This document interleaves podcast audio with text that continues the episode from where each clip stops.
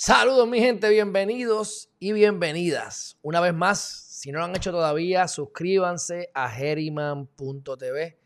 Esto continúa en ascenso, la gente se sigue suscribiendo y esto se está poniendo bueno. Déjenme saber que me estoy escuchando, déjenme saber que nos estamos viendo bien. Saludos a Héctor Ortega Figueroa, futuro licenciado por alguna razón me estoy viendo como un poco atrasado. No sé si soy yo o si no sé qué. Me dejan saber si me estoy viendo bien. Este, vamos a darle aquí. Entiendo que estamos bastante bien. Este, pero nada, me dejan saber, mi gente.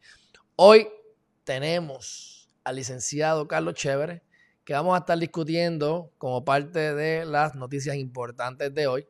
Así que va a estar integrado en todo el recorrido de la noticia. Ustedes tienen las noticias ahí en los temas. Este, creo que hice unos cambios que se me olvidó. No estoy seguro si los actualicé. Son 10 eh, temas importantes. Y los temas más importantes los tocaremos al final, que tiene que ver con el seguro social supletorio, que fue acogido, ¿verdad? Ese caso por el Tribunal Supremo, que es el video más visto en YouTube, en Ariman TV. Y también vamos a hablar sobre la estadidad, la colonia, el día en que celebramos hoy la gran ciudadanía americana. Y eso lo vamos a hablar porque ustedes saben que esos son los temas que le gusta a Carlos Chévere. Así que, mire, mi gente, vayan a geriman.tv y suscríbanse porque ya, ya esto lo voy a hacer oficial aunque, mira, aunque, aunque tenga que, dejar de dormir por las próximas semana y media o dos. La publicación del libro está pautada para abril tercero, mi gente. El 3 de abril de 2021 es que estamos proyectando que vamos a hacer el lanzamiento del libro.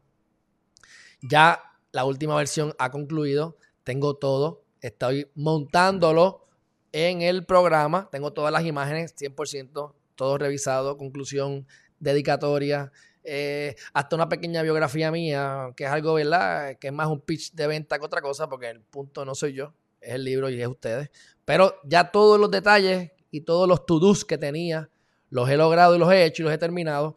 Así que lo que me falta por hacer es sacar la carta de venta, el sales copy, como se dice, para publicarlo en una página del libro específicamente para que la gente pueda suscribirse para la preventa. Entonces la dinámica va a ser la siguiente.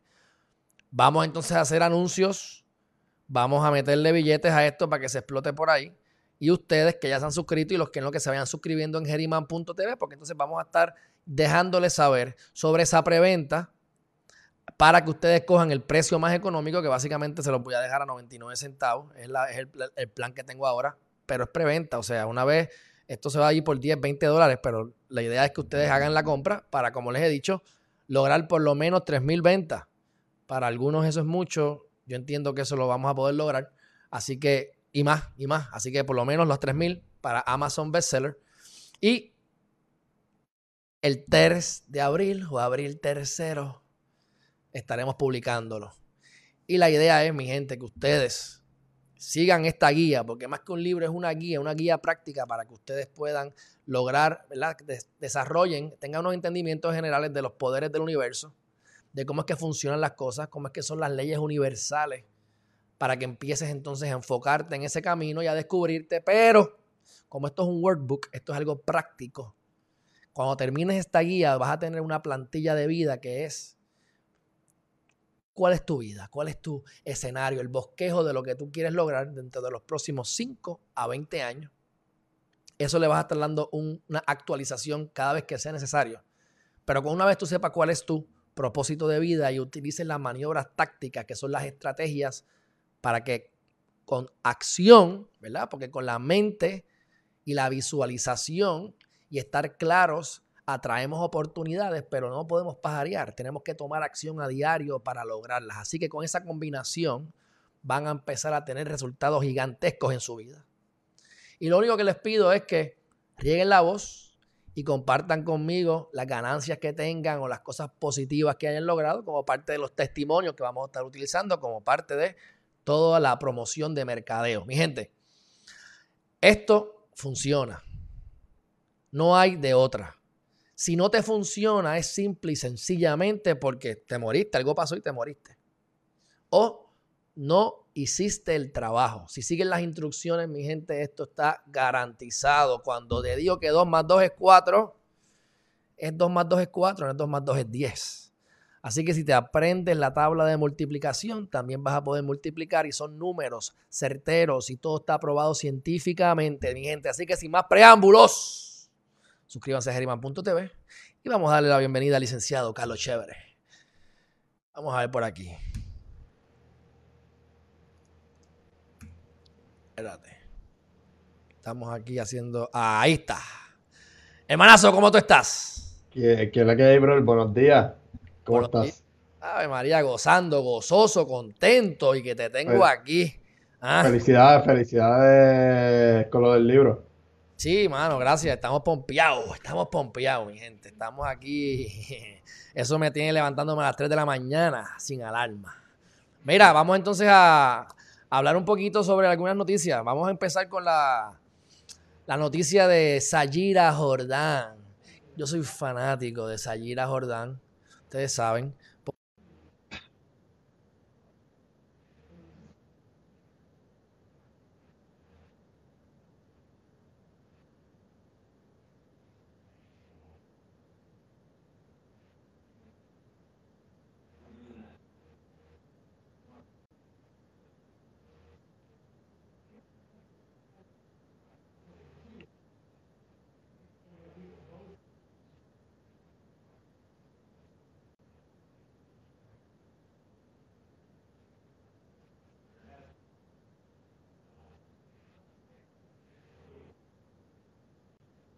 Ella me. Ella me parece una papelonera y, una attention. Este. No sé, ella, ella está en otro mundo de, de, fantasía. Eh, porque, mano, tú llevas un montón de semanas eh, hablando de la estadidad. El otro día eh, quisiste decir que, que Lugaro se retiró de la política porque se había enterado que tú te ibas a tirar para delegada en estos puestos y entonces ahora te estás quejando que, son muchos endosos y que no los va y que no se pueden coger, etcétera, etcétera. No sé, ella me parece que es eh, un papelón andante. Sí, pues este, voy a repetir un poquito porque cuando, cuando, eh, cuando me puse en pantalla contigo estaba yo en mute porque ayer estuve, el otro día estuve transmitiendo creo que fue la conferencia de prensa lo que estamos hablando, mi gente, es que Sayira, eh, que estaba corriendo para comisionada residente, que me pareció que es un papel muy eh, deficiente en, el debate, este, veo mucho coraje en su, en su, en su, en su movimiento y en su actuación.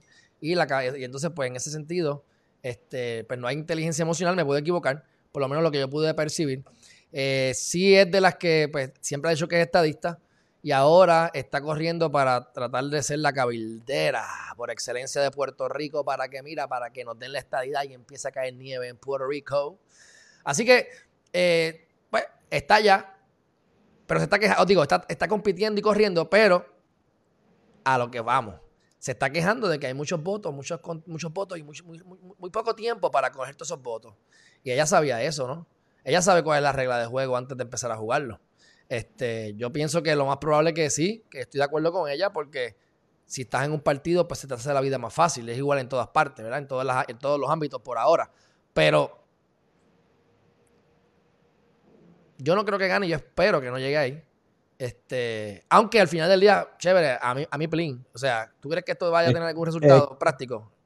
no, no, no creo, pero o sea, tampoco ella puede usar la excusa de un partido porque ella estuvo en un partido, tú sabes, y aunque tuvo sus problemas en, un, en su partido, eh, ella se pudo haber quedado en Victoria Ciudadana y aunque son bien, bien poquitos que no tienen la estabilidad, ya como que era ahí hubiera tenido un par de endosos más de los que seguro no tiene ahora y, se estaría maybe eh, quejando menos. No, y estoy de acuerdo, eso es un buen punto. Ella lo que está diciendo es que no quiere regresar al PNP.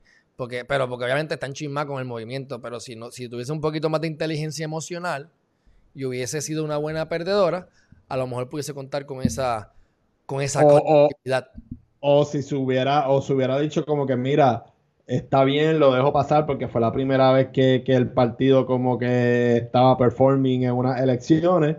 Eh, voy a apuntar todo esto para que en la próxima campaña electoral pues, pues esto no pase y, se, y, se haga una campaña más inclusiva en cuanto a, mi ideal, pero no lo que ella hizo, que es como que, ah, se me dio de codo, ah, me voy, me voy, me voy. Y, y tú das en el point como que no tan solo ahora con eso de que me voy, todo lo que ella hace desde las elecciones, empezando por lo de que me, me, voy de Victoria Ciudadana, para mí me, dan a entender y me demuestran lo que tú dices, que, ella no, no tiene esa inteligencia emocional eh, para poder bregar y pues imagínate si, si para, para considerarle una candidata seria o alguien que, tenga una, posición, no tienes inteligencia emocional con esto, imagínate con otras cosas que maybe puede, pueden llevar a, drenar el tema.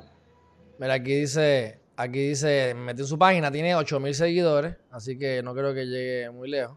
Y dice, tampoco soy enemiga del PNP. No quiero ni divisiones ni desunciones. No podemos seguir esperando a que la estadidad nos caiga del cielo y de dónde nos va a caer como quiera. ¿Hay argumentos lógicos para poder conseguir la estadía? Bueno, veremos eso más adelante en el caso del ese, ese, ese comentario para mí es bien, es bien de oportunista, como que no te va, no te quieres unir al PNP, pero también le estás dirigiendo un mensaje como que a, la base de ellos. O sea, ¿te peina o, te pasa el rolo? Espérate, que estoy tratando aquí de, de ver cuál es el código este para yo tenerte aquí. 8. Ahí está, Corillo. Que llevaba tiempo. Tengo que hacer más entrevistas, chévere, estás perdido. Yo estoy. Que by the way, hablé con Mariana Nogales, me dijo para hacer la entrevista. Yo no le di seguimiento, me dio el teléfono aquí de la oficina, tengo que llamar. Y hablé con Eliezer Molina, pero ese tampoco me ah, pues, Te tengo, acuérdame que te tengo como que un PDF, eh, los, los números y, el título del proyecto que tú lo puedes buscar después o, cuando lo vayas a discutir de ella, de, los proyectos importantes de, todos los de Movimiento de pero, Ciudad. envíamelo, pero es para discutirlo contigo. Entonces. Ah, pues lo, podemos lo podemos discutir nosotros y para que lo tengas después con, con las entrevistas. Está bien. Este viernes que viene ahora se supone, se supone, estamos a marzo 2, miércoles, jueves, viernes, marzo 5, se supone que por la noche esté yendo con Mr. Honorable Vargas Vidot a hacer algún recorrido por ahí, no sé dónde me va a llevar, este, en alguna, alguna iniciativa comunitaria, para que sepa. Así que este, vamos a ver qué, qué, aprendo allí qué veo. Pero bueno, próxima noticia. Y dice así. Ok, Camino empinado, auditoría de la deuda. Ok, esto es bueno, esto lo hemos vivido tú y yo eh, a través de otras cosas que hemos hecho juntos y a veces uno dice, ok, ¿vale la pena hacer la auditoría o no? Hay diferentes argumentos. Eh, los argumentos a favor es que hay que auditarla, gastemos lo que nos gastemos para meter preso a todo la persona que haya robado y así pues veremos si en el futuro no ocurre. Eso fue algo positivo en otros países que metieron presos a políticos, a banqueros y a media humanidad y eso corrigió esos problemas eh, hasta el momento. Este, pero por otro lado, ¿cuánto hay que gastar? Es el argumento. Tenemos la data disponible de tenerla. ¿Cuánto hay que gastar? ¿Cuántos millones y millones y millones que a lo mejor no tenemos? Y, que, y, si, y si gastamos ese dinero, ¿cuán probable es que la gente vaya presa por haber manejado mal los fondos o habérselos robado. Tu opinión sobre este camino empinado que está propulsado en parte, y yo estoy a favor, mi gente, no quiero que me malinterprete, yo sé que no, más recuerdo cuáles son los, autores de esta, de esta medida, pero sé que obligatoriamente, si están en la cámara, ahí está Mariana Nogales y está el muchacho que comparte con ella, que no me acuerdo el nombre ahora, perdóname. Este, porque ellos están, están locos por auditar la deuda, yo estoy de acuerdo con ellos el, hijo de, de, de, Beto de todo abajo, Betito Márquez. Ya, no le eh, digas Betito que se molesta. Mira. Ah, sigue. Ah, ¿verdad? Este. Mira, con lo de auditar de la deuda, yo lo que pienso que va a ser eh, casi, casi que, no va a pasar en lo de eh, enjuiciar a, personas que hayan manejado mal eh, los fondos públicos. Ya en el Código Penal nosotros tenemos un delito que, es bien básico, que es la negligencia en el cumplimiento del deber. Para que se configure este delito tienen que darse dos requerimientos y es que yo, que yo fui, que yo haya sido negligente, así tiene el nivel más bajo de responsabilidad criminal, que por cualquier cosa, y, y que yo eh, haya causado algún tipo de pérdida de fondos públicos eh, en el gobierno. Y para que yo, para que se dé este tipo de cosas, como acusar a, políticos por negligencia específicamente en el manejo de fondos, eh, tiene que haber voluntad eh, de parte de las instituciones del gobierno y, de parte del que esté a cargo eh, de la Secretaría de, Justicia. La auditoría de la deuda sí es buena para que la legislatura específicamente tenga aparte un tracto de toda la deuda diferente y a la misma vez paralelo de, de la que tiene la Junta con todos los acuerdos que hace con los bonistas pero no creo que llegue a, esa meta de, acusar a personas que han sido negligentes en, todo lo relacionado con la deuda.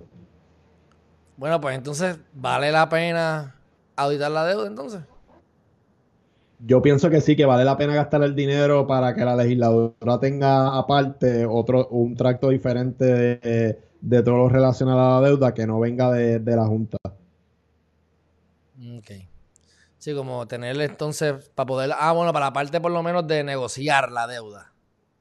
Y para tener un récord, como que, eh, porque ellos también van a estar expresándose eh, y ya lo han hecho, como que, por ejemplo, han expresado, ah, Junta de Control Fiscal, eh, que si una resolución para dejarte saber que esta legislatura no va y verdad para el público que no, escuche y que nos ve pa, eh, en Arroyo Bichuela cuando se hace una resolución o es para expresar algo que, está pasando en el momento o es para felicitar a fulano o, para hacer algún tipo de, eh, anuncio y, luego eh, pasan, no son como, proyectos de ley o, resoluciones con, concurrentes que son un, proyecto de ley que presentan ambos cuerpos eh, junto, pues ya han hecho como que, mira, eh, junta, aquí no vamos a aprobar ningún proyecto que menoscabe X o Y cosas o, que, a ti te interesen. Pues mira, eh, si tú vas a estar haciendo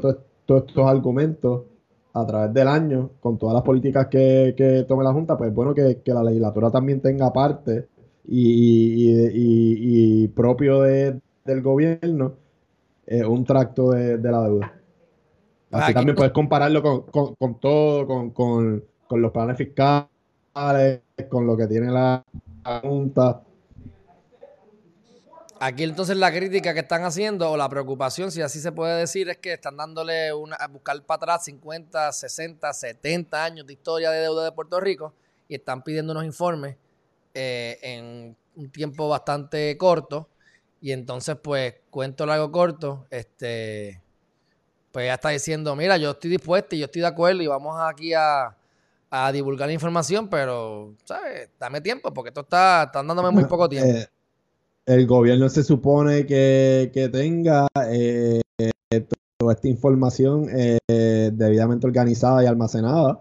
Eso de que fue hace 40 años, 50 años, eso no es excusa. Yo lo que pienso es que ya me está diciendo entre líneas eh, eh, ponle que yo te esté a ver que tú seas el lector o el gobierno, yo sé la función y yo básicamente te estoy diciendo, mira, es físicamente imposible hacer esto de la auditoría de la deuda. No quiero meterle mano y no quiero trabajar en eso. Eso es lo que ella está diciendo en, en entre Ok. Bueno, vamos para el próximo tema. Mira, para la gente que está en YouTube, manden para el carajo y cáguense en la madre a Alex Smith. De parte mía y de chévere. Saludos, Alex. Mira, este, próximo, olvídate, ¿a quién está hablando mierda? Mira, este, de todas maneras, vamos entonces al próximo tema.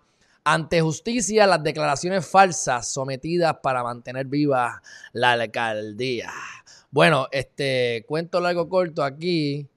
esto es un chismecito de pasillo, eh, pero está, no de pasillo porque ya se ha convertido en algo eh, judicial, pero cuento largo corto, la alcaldía de, de Aguadilla finalmente ya le pertenece al alcalde que ya, ya está juramentado y entonces este, él tuvo que hacer un conteo tres veces por diferentes alegaciones y lo que está pidiendo es que vayan contra Yanis Serizarri a nivel ético porque, y, lo que sea necesario, ¿verdad? Lo que, las, últimas consecuencias, porque este, habían argumentado que había más de 50 papeletas de voto mixto ilegal, eso fue lo que hizo que se eh, indujera al conteo, y entonces al final del día lo que habían eran 7 nada más de 50, y él está diciendo, mira, indujiste error al, al, tribunal, vamos a meterle mano.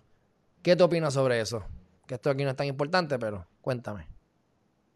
Eh, bueno, este, si hubieron declaraciones falsas y él quiere hacer eh, sus querellas o, someter algo, pues, pues bienvenido sea. Pero esto también fue algo que, le pasó al Tribunal de Apelaciones. O sea, el Tribunal de Apelaciones eh, hizo un papelón, revocó al tribunal anterior y entonces cuando se hizo el conteo luego de lo que ordenó el Tribunal de Apelaciones, resulta ser que él ganó por más de los votos eh, que anteriormente tenía contado y, y, entonces eh, hizo un papelón muy grande eh, el Tribunal de Apelaciones.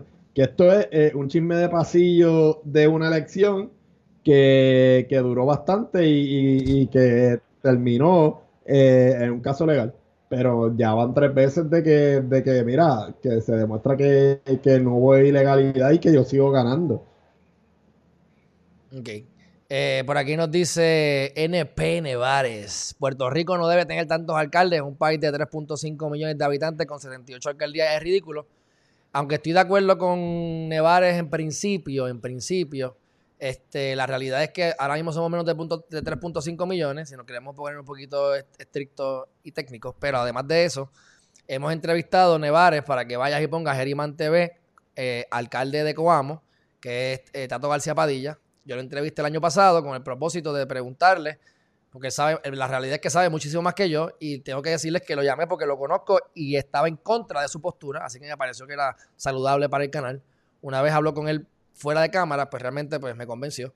Y pues cuando se entrevistó, pues le hicimos las preguntas para, para explicar, porque tenemos 78 alcaldes en Nevares, pero eh, ya estamos en el meollo, ya, estamos, ya, ya, tenemos eso puesto. ¿Cómo nos deshacemos de las alcaldías? Pues ese procedimiento que tiene que verlo con la constitución, es prácticamente imposible de realizar porque hay que hacer unos, unos, unos sondeos, por así decirlo, unas encuestas o hay que ir a votar. ir a votar. Unos, referéndum. Unos referéndum, gracias.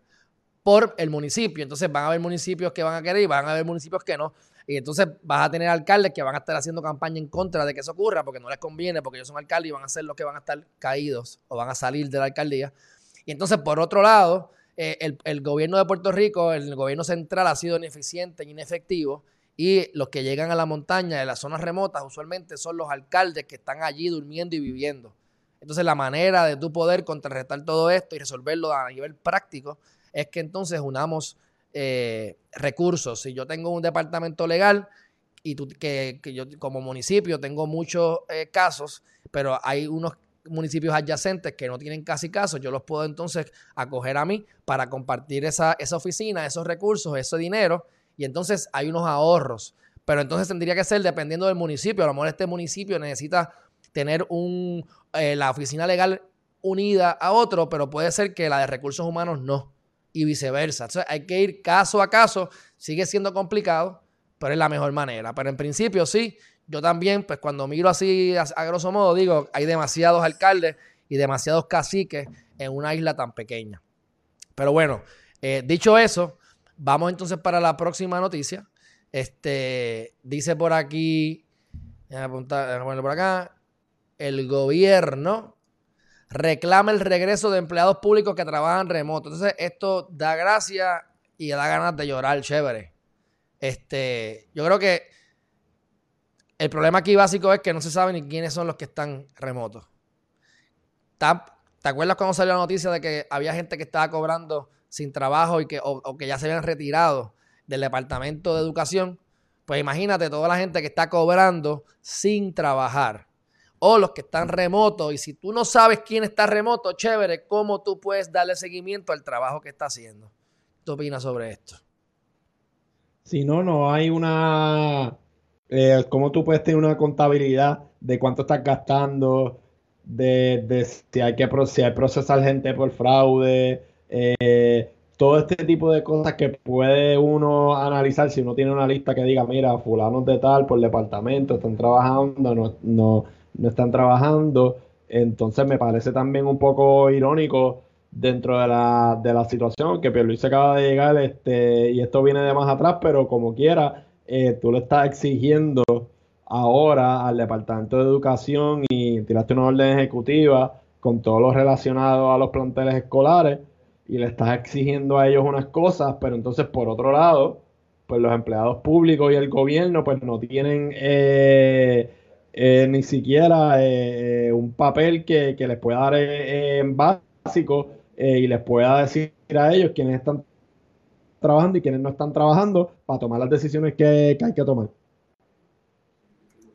Porque, porque, mira, de yo nada más tener una lista que me diga, mira, fula, eh, tantos en cada departamento están trabajando eh, remoto y tantos no. Pues yo puedo decir, ah, no, pues espérate, en este departamento, como se hacen estas funciones, pues yo aquí esta gente las puedo dejar trabajando remoto porque no es esencial el que se vayan a trabajar persona, eh, personalmente o porque, o sea, analizar todos los factores para que te pueda, tú puedas tomar una decisión eh, lo más buena posible en cuanto a, los empleados de gobierno. Pero no sé pues, si pues, pues, no sé no sé si eso sería pedir mucho o, no sé, me lo vas a meter para terminar con la noticia, leer lo que entonces dijo la secretaria de la gobernación, Noelia García Bardales y la directora designada de la Oficina de Administración y Transformación de los Recursos Humanos, Zaira Maldonado Molina, enviaron una misiva a los jefes de agencias y corporaciones públicas requiriendo el regreso a las oficinas de los empleados públicos que todavía laboran de, de forma remota. O sea que ellos lo mandaron un comunicado en el pool ahí adelante a todos los, los emails que hayan. Esperemos que los emails estén buenos y que lleguen pero. No, este y, lo que estás haciendo es partiendo de la premisa de que el COVID está mejorando y, todo está chilling. Yo el mensaje que, hubiera querido mandar es como que, mira, no, eh, eh, yo tengo aquí unas tablas, sé más o menos cuánto están trabajando remoto y no, dependiendo de la necesidad del trabajo, lo que se tenga que hacer y lo que no se tenga que hacer, pues estos van a volver, estos no, vamos a empezar eh, algo, tú sabes, más organizado y más estructurado. Entonces, al momento de realizar las expresiones, la Secretaría de la Gobernación no tenía a la mano el número de empleados que todavía labora de manera remota, ni cuántos ya se han reportado a sus oficinas. Tampoco ofreció un estimado de los funcionarios que podrían retornar a sus labores. O sea, no tiene nada de información. No sabe nada. No sabe nada. Bueno, próxima noticia. Ok. Vamos a hablar ahora, vamos a entrar a los temas de acoso sexual. Este, vamos a empezar con el gran, el ilustre gobernador Cuomo. Gobernador de verdad de Nueva York, que ha sido el, mejor eh, eh, gobernador ahora en la pandemia. Ah, ah. vamos a poner la carota para que la gente lo vea. ¿Cómo es? Tu pan. Tu pana, tu pana. Mi pana, mi pana, chacho. Ahí vamos a poner la cara. Tu gobernador favorito. se acuerden de la cara de él. Ok, ya lo vieron ahí. Pues bueno, esto aquí lo que está pasando es que hay unas personas que se han ido, eh, que se han quejado de acoso sexual. Entonces, el único, yo en principio, yo tengo mucho cuidado con estas noticias porque sabemos de las mentiras que ocurren y yo no defiendo ni quiero defender a Pierluisi, pero yo no estuve de acuerdo con lo que ocurrió cuando la muchacha esa de la trainer se cortó las patas, que podía haber sido la primera dama. Y entonces tú ves todo esto que pasó con Trump algunas pueden ser ciertas, pero sabemos que muchas son falsas y de ser ciertas, ¿por qué esperas a que haya una cuestión política? ¿Por qué no lo hiciste el reclamo en su momento si verdaderamente fue un acoso? Ahora, aquí alegadamente han visto videos y a través que yo no lo, vi, no he visto, así que estoy aquí hablando de, hearsay, como quien dice, por lo que dice la prensa, pero que se ve, se ve eh, como está bien hacer, ¿verdad? Violando el espacio personal de la persona o, muy encima de la, de la persona, de la muchacha. Y eso me recuerda a Georgina Navarro. ¿Tú te acuerdas cuando salió el, el, video, que ese sí lo vimos, que estaba la reportera? Con la periodista. Exacto, estaba la reportera periodista y eh, el tipo estaba encima de ella, ella estaba súper incómoda y se escuchaba lo que él decía, que estaba bien borracho. Eso lo hablamos en algún momento, pongan Geriman TV, Georgina Navarro y van a ver varios videos sobre, sobre, sobre él y uno de ellos, pues, hablamos sobre ese, ese incidente. Así que eh, tengo la tendencia a pensar de que es cierto lo, las, las alegaciones, por un lado, y por otro lado, pues utilizando lamentablemente el prejuicio, pues, este, pues sabemos un tipo que ha manejado malísimo el COVID, un tipo que lo que quiere es más fondos este, eh, del COVID por mal manejo, ha cerrado la economía, muchas empresas gigantes están yéndose a Florida y a Texas, a lugares republicanos donde los impuestos son menos, él aumenta los impuestos, estamos casi ya comunistas socialistas, no Chávez, con todos los impuestos, pero no tenemos los servicios sociales como nos, nos merecemos. Entonces tenemos una debacle intensa y tenemos un tipo que a mi juicio y prejuicio, así que esto es mi opinión, que también hay que darla de vez en cuando, pues el tipo se cree Dios y que está por encima de los demás, como le pasa al gobernador de California, que no permite que las cosas abran, que quiere distanciamiento social, pero después lo cogen en un video, que ese sí también lo vi, en un restaurante, en un cumpleaños sin mascarilla. A mí no me aplica, pero a todos ustedes sí, porque el problema no es que me aplique o no me aplique, es que yo soy Dios y lo que quiero es destruir la economía para poder seguir sacando fondos del de, eh, celdito del COVID. Así que por todo lo anterior, la churreta del pájaro, que siempre es la capeste, la que uno debe, ¿verdad? De la que uno debe dejarse llevar, tengo la tendencia a pensar que esto es cierto. ¿A ti qué te parece? Te fuiste, chévere.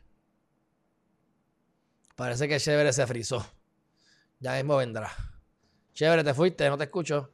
¿Me escuchas? Hello, hello, hello, sí, te escucho. Pues cuéntame, cuéntame, háblame de tu amigo, que eso sí a ti te gustan los demócratas, háblame de cómo. Nada, para segundo del No te estás, no te estás oyendo. te estás oyendo. No te estás oyendo. Mira a ver tu internet. Hello, hello. Voy a hacer el mío, pero chequéate. me sale aquí todo, todo bien. ¿Me oye? ¿Me Ahora, oye? Sí, sigue, sigue.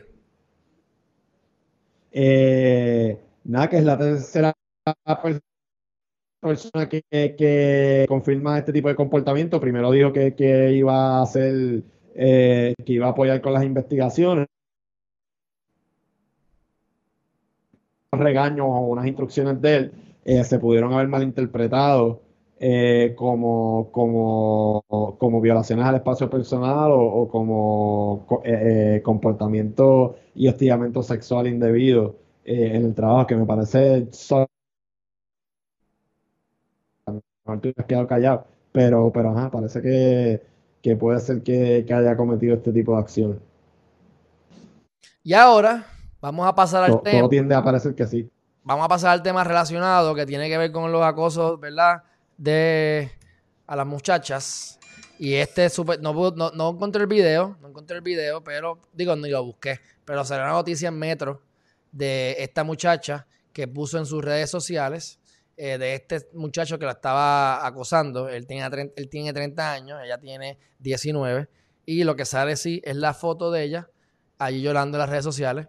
Eh, y entonces, pues, se activó gracias a esto. Sí, lo, si lo quieres poner un, momento aquí, yo creo que en tu noticia PR lo pusieron. Que ahí fue donde yo lo vi, el video. Ah, de verdad. Pero entonces, háblame de eso, que tú querías hablar sobre ese tema.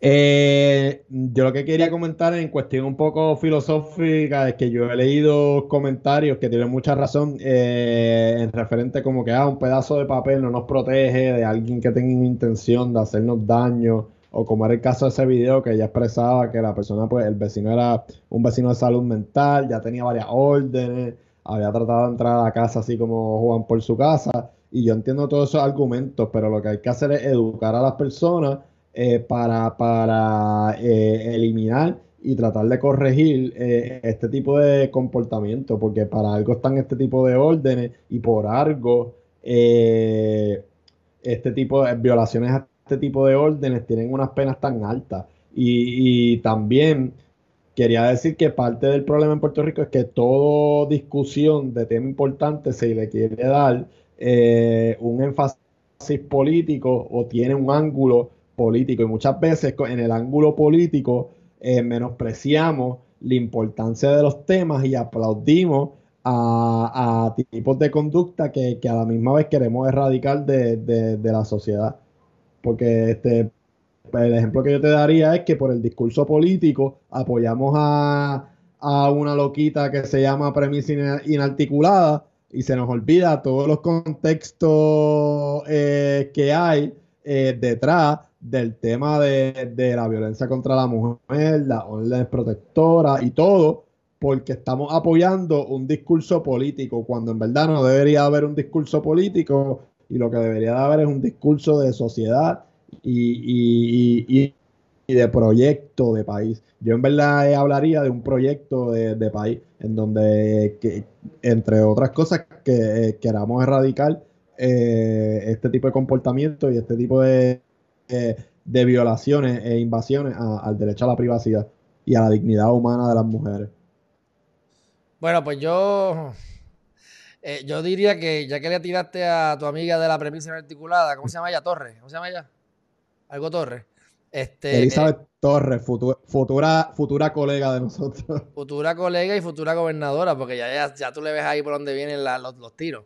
Pero, ah, no, ella es candidata, ella es candidata a, lo de, a los puestos estos también. Sí, no, y, y, ella tuvo muchas, muchas opciones. Yo vi un video porque, oye, yo, si vamos en este tema, yo la veo allá derecha, tú izquierda y yo centro, porque yo estoy un poquito con ambos lados. Este, pienso que ella es muy radical y no estoy de acuerdo con ella en la manera en que, en muchas de las cosas, pero tenemos que admitir que muchas cosas, en algunos temas, yo, o sea, para mí tiene razón. Este, tú sabes que yo en principio no estoy de acuerdo con, a lo mejor es por diferentes, tú estás criticándolo a ella por unas cosas que yo no digo, pero dentro del contexto, yo tú sabes que yo no estoy a favor de la, del estado de emergencia, a favor de las mujeres por simple y sencillamente porque hay que hacer su trabajo. Es deficiencia en el gobierno causa que no se haga el trabajo y haya que hacer un estado de emergencia. Pero, por, e, pero por ejemplo, eh, eh, tú tienes otros argumentos más filosóficos y, otros argumentos más de eh, estructurales y, cuestiones de efectividad gubernamental tus argumentos no tienen una base como los de ella, eh, de ponerle el pie a, las mujeres o a, su mismo sexo por simplemente ella adelantar un discurso. Y ahí es que eh, está o, radica eh, el problema, porque tú, tú, tú no estás de acuerdo, pero tu, tu tema, el enfoque, gira alrededor de, de la efectividad del gobierno y cómo el gobierno puede hacer mejor las cosas. Y por ahí se, da tu discurso. El de ella no tiene ninguna base concreta para estar en contra del tema que acabas de mencionar, como por ejemplo la, declaración de emergencia. O como yo te diría, que siempre te he dicho, mira, eh, como era el caso cuando Wanda era gobernadora, mira, este, tenemos un gobierno aquí que, que durante esta pandemia ha violado ciertos derechos constitucionales. Yo tendría cuidado en lo de un estado de emergencia eh, con un gobierno así, porque yo no apoyaría ningún estado de emergencia que, que viole derechos constitucionales. No, y lo, y, lo, y, lo, y lo vimos este, con todo esto de, de, de las órdenes. O sea, este, no, no, tú tienes un problema en las escuelas, así que hacemos un estado de emergencia para que no haya contratación, no haya, no haya transparencia en las contrataciones, para que no tengamos que pasar por subasta y para que empecemos a poder a poner dinero en diferentes partidas que no estaban presupuestadas para eso, pero como en estado de emergencia y la ley 17 o la ley 20 del 2017 hace que el gobernador sea Dios omnipotente, omnipresente sobre la constitución de Puerto Rico, pues entonces pues, se presta para la corrupción. O sea que por eso es que yo, pues, a lo mejor en el boquete que estamos, yo no me, o sea, yo no me opongo al estado de emergencia. Estoy a favor de que no se haga. No sé si no, no sé si me pueden entender, pero, pero yo, yo no creo que eso va a, resolver nada. Es como la estadidad. Mira, votemos por la estadidad. Para mí, a mi juicio, nos las van a denegar por 500 argumentos que le hemos hablado y lo hablaremos en el futuro de nuevo. Pero a mí, Plin, tira para adelante. A ver qué pasa. Para mí no funciona. Pues tira para adelante, hagan todas las estados de emergencia, roben y cuando sacan los contratos de los, de los pillos, y entonces pues los recordamos que pues eso es parte de lo que es el problema con esto de emergencia, cuando nos violenten los derechos, hacemos lo mismo, cuando venga un tipo y lo metan preso porque la mujer se inventó que le metió las manos y lo meten preso, le meten la máquina en el joyete y después le piden perdón porque hay estado de emergencia, pues entonces eso lo recordaremos. A mí, Plin, Porque yo lo que estoy diciendo es que el fundamento o el propósito de la, estado de emergencia, en el caso de, las mujeres, no va a ser práctico. Y mira si no es práctico, que de, ¿cuál es el título del estado de emergencia? Es violencia de género, no es violencia contra la mujer. Eh, eso me acuerdo porque yo lo leí aquí, lo, aquí lo desmenuzamos completo, la orden ejecutiva. Así que chévere, o te cogieron de soquete, o nos están cogiendo, o, volvemos a lo mismo. Eh, ¿Esto es práctico o no es eh, práctico? Eh, es práctico, pero también hay que buscar erradicar de nuestros códigos cualquier discrimen de género, ¿verdad? Que aquí entrando en el derecho constitucional, pues, pues está prohibido por la igual protección de la ley y te, voy a dar un ejemplo eh, con relación a la violencia de género y a la perspectiva de género. En el Código Penal todavía tenemos eh, eh, códigos que hacen un delito agravante nada más cuando la víctima es una mujer y cuando el, acusado o el que se está acusando es un hombre. Por ejemplo, agredió a una mujer y, y se demuestra que él era macho, ella era una mujer y la víctima y, tenía una relación anterior de, de noviazgo, eh, pareja, estaba casado, familiar, ah, pues es un agravante. Pero no a la inversa, si, si la víctima fue un hombre y, la mujer eh, fue o es la que está acusada. Y pues eh, hay que hacer todo este tipo de cosas. Y eso que tú estás diciendo. Porque, es violencia de género, no, no, o sea, de eso se trata el, eh, el discrimen de género y todo esto relacionado con la educación de perspectiva de género. Pero mírate lo que estás diciendo. Estás diciendo, y me lo corrige, que es un problema que se haga esa distinción. Queremos proteger a la mujer porque aparentemente, bueno, aparentemente no, como norma general es más débil eh, físicamente y, y, sí, en los últimos años, los últimos 100 años, pues ha tenido más problemas de violencia por las razones que sea que los hombres. Pero estás diciendo que el tú codificar, darle una pena adicional por ser una mujer. este yo creo que yo no estoy. Eh, deja, que él vuelva porque. Mala, mía, está, busqué el cargador rápido. No, yo pensé que estabas con el. Me acordé que no tiene. Yo, yo me puedo parar y te sigo escuchando porque yo tengo los, los speakers. Pero bueno, tú me estás diciendo. Me cago en la. Ya, ya, ya.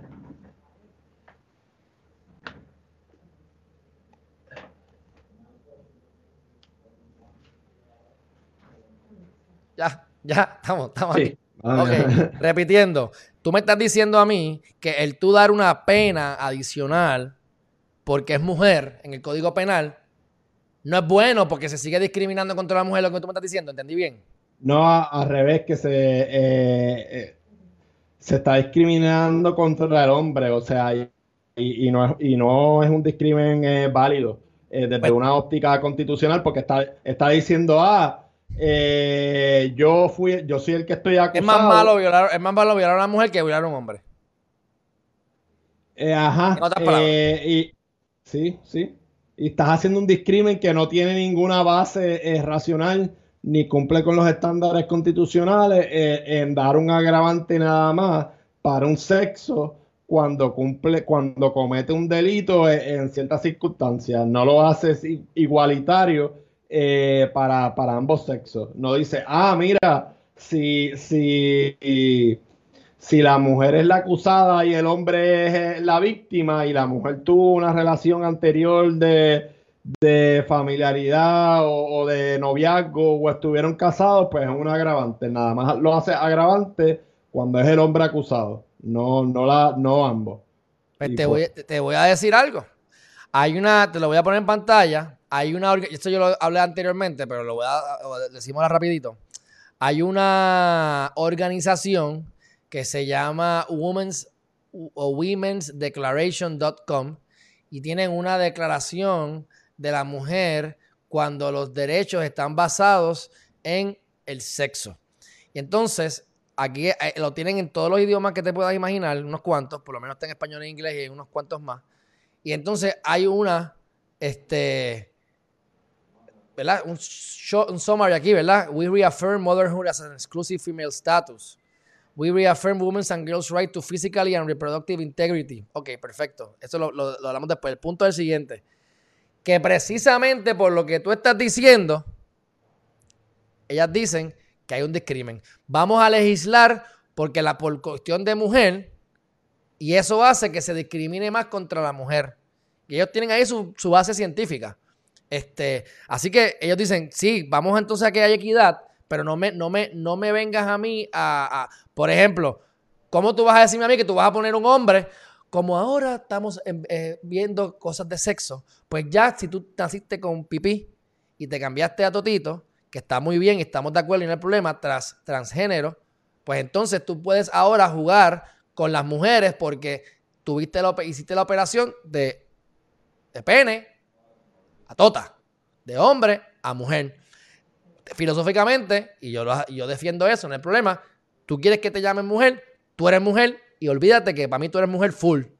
Pero entonces es justo que esa mujer que ahora tiene totito juegue baloncesto con las demás nenas que nunca tuvieron pipí, pues entonces, al tú tratar de legislar para proteger ciertas cosas de, no de mujer, de género, lo que hace es que entonces fastidias a la mujer. Y ese es un ejemplo de un montón de ejemplos que ellos dan, y esto lo traigo food for thought, para que lo analicen y que cada cual llegue a su conclusión.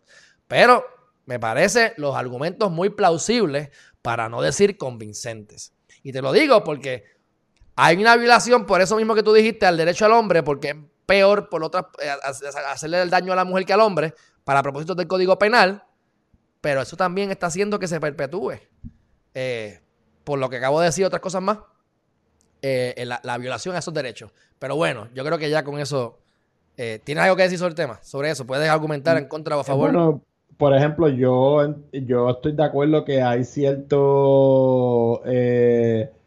Por ejemplo, te voy a dar el ejemplo de, los feminicidios. Eh, yo pienso que se debería de legislar eh, y poner específicamente ese tipo de delitos eh, con, una base de, de, sexo.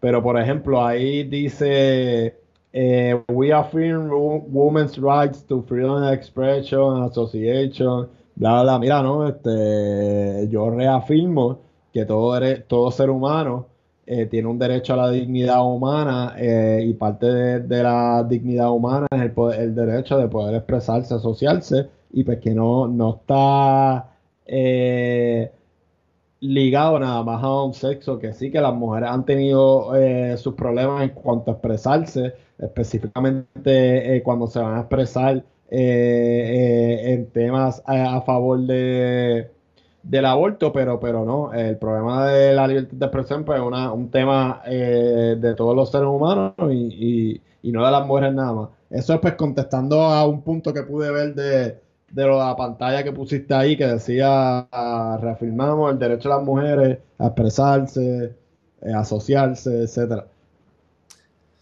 Entonces, pues en conclusión, y culminamos con esto, la muchacha que, de, que la muchacha hace unas expresiones en las redes sociales diciendo que el vecino la está acosando y entonces se activa la orden ejecutiva 2021-13, que es la ley de acecho, la, digo, la ley de acecho y la orden ejecutiva 2021-13, que la emitió Pierluisi para activar el protocolo existente. O sea, ¿entiendes, Che, lo que te quiero decir? Ya está el protocolo.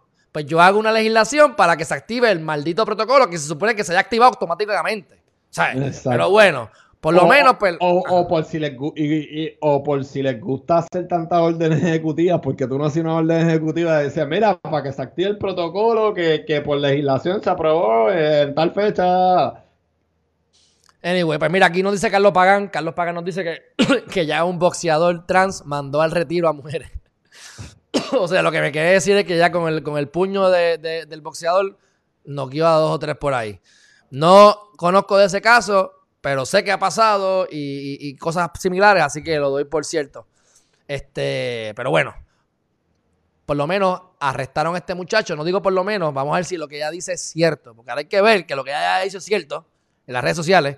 Me parecería que sí. Mira, yo vi el video y ella como que mira, yo le he hecho todo tipo de órdenes y él las viola. Y ah. entonces, y, y, y, él las viola, pues mira, este, eh, yo sé que a veces el sistema eh, nos falla y que los policías y todo lo relacionado al sistema, pero dale seguimiento a eso que, y sigue insistiendo que eventualmente si, si es como tú dices que él ha violado todas esas órdenes, pues, pues, pues eso se va a acabar porque le va a llegar su día, ¿entiendes? Va a ir a la cárcel. So, hay que, tú sabes. Pues me, metí en el, me metí en el, en el, en tu noticia PR, en el website, no encontré la, el video de ella. A lo mejor es que esto lleva ya varios días y ahora fue que lo vine a ver. Pero, o lo viste en otro lugar, pero así que lo dejamos para otro momento. No voy a poner el video ahora. Pero vamos para la próxima noticia. Ok, esto está interesante y quiero hacer la distinción aquí de los, con los republicanos y demócratas y Puerto Rico y la vaina y cómo la izquierda y la derecha se mezclan y cómo hay élite izquierda y hay macheteros izquierda y lo mismo se replican en la derecha. No todos, no, los independentistas crean que son macheteros, o sea, por ejemplo. Y no todos los estadistas son demócratas o republicanos, varían. Así que, este, dicho eso, vamos a ver aquí un anuncio que se publicó. Publican anuncios en The New York Times en respaldo al proyecto de Nida Velázquez y Alexandro Casio Cortés. Ninguna de las dos me agrada, pero hay cosas que estamos, ¿verdad? Está bien, si quieren, están bregando con el estatus, apoyo eso. No porque creo que es importante, pero creo que si, no es lo más importante, pero si se quieren lo quieren tratar, que lo traten. Entonces, ¿qué es lo que dice el anuncio? Vamos a ver el anuncio, dice.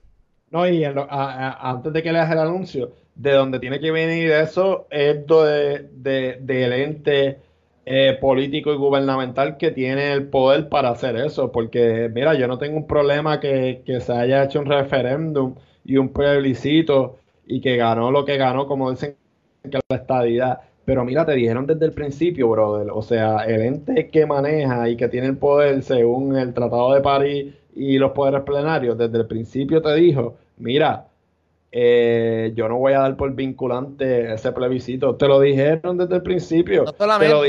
el Departamento de Justicia dijo, esta es la definición que tienes que poner en el papel. Y esa no fue la pues, definición que pusieron. Y, pues te lo dijeron. Entonces lo hiciste como quiera. Y ahora estás con el discurso de que ah, hicimos un plebiscito, ganó, tienes que obedecernos. No, mira, te dijeron desde el principio que no te iban a hacer caso. Así que, y pues yo apoyo este proyecto porque es, del Congreso que debería de, de, salir este proyecto. además de que, pues, yo favorezco el método de de una asamblea constitucional de estatus para resolver el problema eh, que llegue a resolverse o no eh, con, una asamblea constitucional, pues otro tema, pero, pero estoy a favor de Ok, este, vamos para el anuncio. If you are listening to the governor of Puerto Rico, you're not even getting half the story. Si tú solamente estás escuchando al gobernador de Puerto Rico, ni tan siquiera estás escuchando la mitad de la historia. No importa lo que dicen los supporters, los que están a favor de la estabilidad puertorriqueña. Como el gobernador de Puerto Rico te está haciendo creer con sus cherry pick statistics, o sea, con sus estadísticas eh, como es, comodaticias, escogidas, perfectas para que le convenga su argumento. La realidad es que menos de la mitad de los Puerto Ricos viviendo en la isla eh, votaron por el referéndum. Así que volvemos a la misma mierda de siempre. Gana la estadidad. Vamos a asumir que, que, la definición está correcta, que ya sabemos que no es la correcta, no va a pasar nada. Carlos Pagán, vamos para el próximo tema ahorita, no te vayas del SSI, cógelo suave, pero vamos para allá. Este, así que lo que están diciendo es, la mayor parte de la gente no votó, pero es que la mayor parte de la gente no vota nunca. De todas maneras, ganó el gobernador de Puerto Rico en lo último y el este menos. pero ¿por qué no votan este tipo de cosas? Porque saben que, que no es vinculante y para propósitos de la gobernación, eh, eh, para, en cuanto a la legitimidad del gobernante eh, y sabiendo que como quiera este plebiscito el Congreso no, no, no lo iba a dar por válido. Cuando tú vas por pueblos y por áreas, te, eh, tú ves eh, cómo mucha gente votó eh, por la estabilidad. Y, en este referéndum que no votó por, por, por Pedro Pierluisi o por Jennifer González, siendo esto un proceso que desde el principio te dijeron que, no le iban a hacer caso. Imagínate si, si se pudiera hacer un proceso eh, legal en donde todas las partes, eh, ya sea el gobierno de Puerto Rico o el Congreso, lleven un acuerdo para que diga, ah, mira, eh, el próximo plebiscito o la Asamblea Constitucional de Estatus lo que, lo que decida va a ser vinculante. Pero chévere. Ajá. O sea, me puedo equivocar aquí, pero es como, por ejemplo, el Departamento de Justicia. Esta es, esta es la definición que tienen que usar. Mire, ¿por qué tú no nos, obligas y nos dicen, aquí tienen las malditas papeletas, lléname esto? ¿Y ya? Porque, eh, mira, esto es Maquiavelo one on one bien no quieren. Divide and conquer, ese no es mi trabajo, mi trabajo es cuando a mí me, o sea... Porque no les interesa. O sea, si lo quisieran hacer, ni, no, ni no, nos consultan. estuviera, exactamente, correcto. Ahí tú diste la clave. Como, hicieron con ¿Nos consultaron promesa? No, nos consultaron los gallos. Promesa lo firmó Obama, tu, presidente favorito. ese es el más que me gusta porque ese es el que más ha deportado inmigrantes, más que Donald Trump. Ese se ganó el premio. Pero mira, ¿qué es lo que dice el final del, del anuncio? La verdadera equidad solamente se puede alcanzar cuando Puerto Rico esté libre para decidir su propio destino. Que tenga la información, que sepan y entiendan todos los argumentos y todas las posibilidades, como lo dijo el Departamento de Justicia. No lo dice así el anuncio, pero básicamente a eso se refiere. The Puerto Rico Self-Determination Act provides the right to set of tools for undertaking that process. Entonces, esto es Let's End the Colonialism Together, Support de Puerto Rico Self-Determination Act. Esto es interesante y, mira por qué es interesante. Y tú me dame tu, posición. Tú tienes aquí al gobernador de Puerto Rico que quiere la estadidad. Tienes esta organización que supuestamente quiere la estadidad. Pero entonces están encontrados. Porque este quiere la estadidad diciendo que ya se firmó y todos están de acuerdo en la estadidad. Y esta gente dice, no, no, no, no. Como diría yo. Si es estadidad, que se joda. Si es independencia, también. Pero que les cojan ellos. Eso es básicamente lo que están diciendo. Eh, ¿Qué tú opinas sobre esto? ¿Quieres let's send the colonialismtogether.com? Cuéntame, ¿qué opinas de esto? Sí, yo, yo estoy de acuerdo con, eso. Es, el Congreso el que tiene un deber eh, moral y legal a nivel internacional de garantizar eh, eh, la libre determinación eh, de los pueblos y pues tiene que venir eh, del Congreso. No estoy diciendo que es el, él es el Congreso el que tiene que resolver la situación, pero si el Congreso te dijo, mira, esto que estás haciendo primero es inválido y ahora está proponiendo una manera de acabar con el colonialismo, no argumentes en contra del Congreso diciendo simplemente, ah, pero si ya votamos por un proceso, ¿y por qué esta gente lo que quiere es seguir eh, apoyando el colonialismo? No, brother, es que ellos son los que tienen el poder, son los que tienen el deber moral y legal, y desde el principio te dijeron que lo que tú estás haciendo está mal, que no iba a vincular. O sea, no tienes ningún argumento y pues por eso es que yo apoyo eh, eh, este proyecto en específico. del ser porque eh, acoge a, todo el mundo en Puerto Rico desde una base igualitaria, a, los que se sientan eh, vinculados con la ciudadanía americana, a los que no, a los que tengan un meollo en la cabeza, eh, etcétera. el planteamiento de la estadidad y la libre determinación, como lo hacen los PNP y el referéndum, es una manera de reinterpretar el derecho a la libertad eh, de, la determinación, porque siempre lo expresan de esta manera, el derecho a la libertad de expresión de los ciudadanos americanos. Y es que no, el derecho a la libertad, a, la libre determinación de los pueblos en su modalidad no étnica es parte de una premisa que su base es igualitaria para todo el mundo. Y cuando yo digo igualitaria para todo el mundo, es que se va a considerar tanto a los puertorriqueños que se sienten identificados con la ciudadanía de segunda y a los que no se sienten identificados con la ciudadanía de de, segunda. No, no es la libre determinación de los ciudadanos americanos nada más. Es la libre determinación del pueblo de Puerto Rico como ente político. Sí, somos ciudadanos, si somos ciudadanos americanos, pues porque nos la impusieron. Y sí, está bien, fine. Pero no todos nos, o no todos en este país se sienten identificados a ella. Si nos las dan de primer grado, pues serían otros otros 20, pero, pero entienden más o menos por, por la línea que, eh, que voy.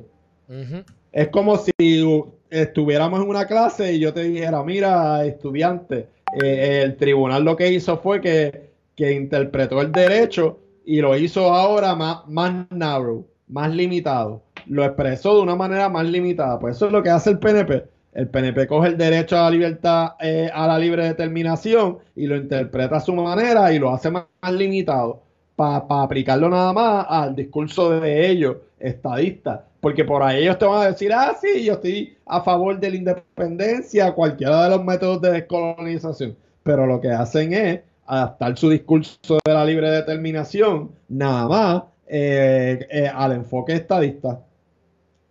Entonces, por otro lado, eh, dice aquí la noticia que coincidió, coincidió todo esto, que fue el 1 de marzo, ayer, coincidió con este el gobernador, me dice, como coincidencia histórica, el gobernador colonial está pidiendo la estadidad, el gobernador colonial está pidiendo la estadidad en Washington, D.C., precisamente el 1 de marzo, cuando en la resistencia independentista puertorriqueña celebró su 67 aniversario del ataque armado al Congreso de los Estados Unidos perpetrado en el 54 por nacionalistas Andrés Figueroa Cordero, Irving Flores, Rafael Cáncer Miranda, al mando de Lolita de Brown. Entonces aquí tienen la foto. O sea que estamos, para acabar de joder, tú sabes, como, como no nos quieren, aquí tenemos la excusa perfecta, pero miren que hay gente que quiere ser independiente. Así que el documento en consenso, la pega, como dice el movimiento, es, que se consulte bien hecho ya que pones la foto también, eh, está mal eh, y yo sí puedo entender que, dentro del modelo de la libre determinación y el periodo de poscolonización en las Naciones Unidas, pues determinó que la independencia es un derecho humano y yo no tengo problema de eso. Pero esto es también, esto que está en la foto, eh, que dice Puerto Rico Independence, es un derecho humano, sí, la independencia de los pueblos colonizados es un derecho humano y por eso la Carta de las Naciones Unidas, eh, en su Carta 1415 y en los otros documentos internacionales, establecieron las maneras por las cuales se garantiza y las diferentes opciones de la libre determinación. Pero esto hace lo mismo que hacen los estadistas. Mira, yo tengo una visión particular de lo que yo favore, favorecería, pero tampoco venimos a este mundo a adelantar intereses personales. Aquí el interés global es que pues se, se, nos garantice un derecho como ente político y se nos respete nuestra dignidad. Y esto es hacer lo mismo que hacen los estadistas, adaptar un derecho a la libre determinación, nada más a una visión política, la independencia. Ok, estoy de acuerdo, y, pero, y, pues eso es el mal que vivimos en, en estos mares en cuestión del estatus y por qué nunca se va a resolver. Y es que todo el mundo tira para su lado. Pero vean que cuando tú vas allá a Guánica y empiezas a ver los votos writing, el militar, el apellido que no es, el, esto, el lo otro, o sea, lo que te quiero decir. Y tú le vas a poner, no le tires perlas a los cerdos, tú vas a poner a la gente a votar. Buen provecho, papo. Ay, María, por poco, me, por poco me chupas ahí. Mira, este, a nivel práctico, o sea, o sea, yo, yo de verdad que no veo de verdad que yo no le veo salida a esto. Este, entiendo tu punto de que cada cual argumenta a su favor, pero a la misma vez tú lo dejas que todo el mundo decida. Decidan ustedes. Y el pueblo está preparado para decidir. El pueblo va a votar, va a votar a conciencia. El e- pueblo va a ir a votar. O los partidos van a ir a, a, buscar los votos adelantados para que la gente vote sin saber por qué está votando. Por eso el mecanismo que yo favorezco es una asamblea constitucional de estatus, que básicamente lo que se hace es que se llama a una representación de unas personas eh, por distrito representativo y, ahí por ahí empiezan las conversaciones. Yo no favorezco tanto los plebiscitos porque sean vinculantes o no, porque se prestan para esto que tú acabas de mencionar, de los partidos buscar votos, no explicar bien de decisiones, eh, etcétera.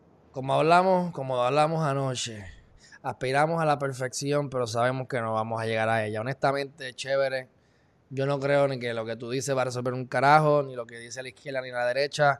Yo pienso que siempre van a haber argumentos, siempre van a haber fuerzas adentro, siempre tú vas a argumentar a tu favor porque es lo que, o sea, es como yo te digo, yo te digo, esto, yo piensa, pero esta es mi opinión. Natural es humano, natural es humano. Pero claro, si yo, si yo creo que lo correcto es, es, A, pues para que yo voy a, pelear por, por, B, porque si yo dejo que la gente decida, me van a pasar, me van a pasar por la piedra. Y siempre, los, siempre van a haber los intereses, o sea que siempre va a haber gente en todos los, en todos los lados. Y hasta la Asamblea Constituyente, a mi juicio, tampoco funciona. porque Y perdonando que te lo diga, porque también hablé con Ana Irma. Porque ustedes me consultaron a mí. Nadie me ha venido a decir a mí, el movimiento Victoria Ciudadana va a estar reunido debajo del puente en tal fecha. Lo dicen y yo sé que ellos lo, es la intención y, fabuloso. Pero la realidad es que es, verdaderamente algo, me fueron a mi puerta a darme algo, fueron a llamarme, yo me enteré, me mandaron un anuncio, eh, confirmé, no sé. O sea, realmente al final del día, ¿se va a haber consultado a la matrícula real, a la ciudadanía? Y la ciudadanía nuevamente no sabe un demonio. Tú le preguntas a 10 y 9 no saben. Así que yo no le veo solución. Yo creo que vivimos en la dualidad. Yo creo que hace falta el bien y el mal para construir lo que tenemos y no vamos a poder desaparecer el mal si podemos dar luz y ayudar a disiparlo. Pero en el momento en que no haya mal, pues desaparecemos a nivel metafísico.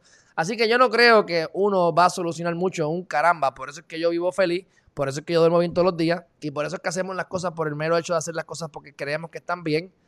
Pero si no se dan, yo voy a seguir eh, feliz. Como dice un dicho que me gusta decir a veces, aunque todavía me gustaría que me aplicara más.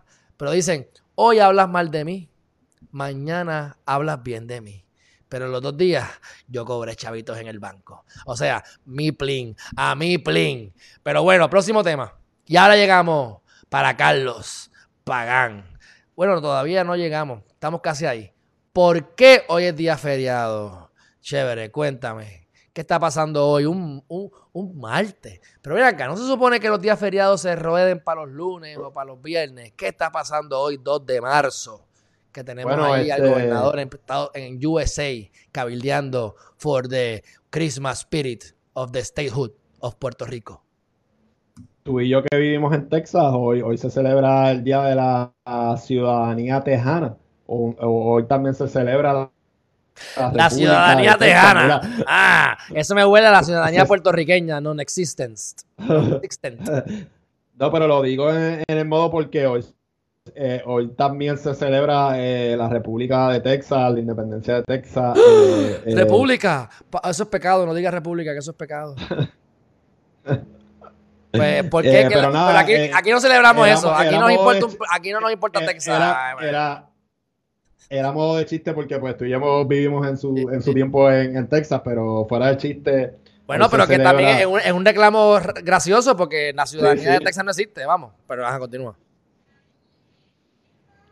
Este, pero como por lo menos ellos llegaron a ser independientes, aunque por un pues ellos la, celebran con orgullo porque ah, somos el único estado que, que Bueno, por eso se llama el Lone, el Lone Star State, la estrella sola.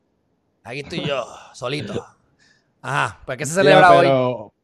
Hoy se celebra el día de de nuestra de nuestro querido adorno que, tenemos pegado como, como, como, un post en la frente, eh, el adorno de la ciudadanía americana, que para lo único que sirve es para viajar eh, a Estados Unidos sin pasar por aduana. Eh, bueno, para, mí, es suficiente. Yo dame la ciudadanía de esa. Es más, yo, yo creo en la doble ciudadanía. Dame otra, yo quiero otra que sea recíproca. Vamos. y pues eh, hoy se celebra el Día de la Ciudadanía Americana, el 2 de marzo. Entonces, lo que, tengo entendido es que el 25 de julio, que era el ELA, se eliminó oficialmente, me, me puedo equivocar, y aunque lo siguen celebrando los populares, y entonces se, reemplazó, pero este día no lo, no lo agruparon, simplemente lo dejaron aparte. Y cae martes, pues se celebra martes. Correcto, correcto. Eh, tenemos al gobernador allá en Estados Unidos. ¿Sabes lo que está haciendo con, Jennifer González o no? Están como que, están cabildeando para la misma vaina esta estúpida. Sí, porque iban a presentar el proyecto de estadía, o sea, un proyecto de estadía para Puerto Rico. Entonces, lo que queremos es darle seguimiento al proyecto de estadía por el mero hecho de que sabemos que no va a pasar nada, para que ustedes entonces, pues, lleguen a su conclusión. y, este es mi argumento, yo no he escuchado, y vamos a hablar del, tema ahora, ¿verdad? Con lo del CEI, eh, que yo no los he escuchado ninguno de ellos hablando del, del CISAI. Y Pierluisi y Jennifer González, como que, ah, el Supremo va a ver la controversia, que viva la igualdad de derechos. Y es como que, mira, ustedes están anejados de de, lo que está pasando, número uno. Número dos, eh, Pierluisi, tú eres demócrata. Todo el establecimiento estadounidense es demócrata. Y no hicieron eh, algo que hubiera acercado la estabilidad a Puerto Rico más cerca que nunca antes, que, lo vamos a discutir ahora, que era retirar eh, el horario. O sea, están como que fuera de foco. Pero la unión permanente. Yo lo que quiero es que la gente que votó por lo, o sea, puedes votar por lo que tú quieras, porque Pierluisi es un buena persona, es buen gobernador, está, está ¿verdad? capacitado para las cosas que sean, fantástico. Pero tú votar simplemente por la unión permanente sin distinción de quién es el individuo, pues quiero que vean los resultados. Quiero que vean que no va a pasar nada.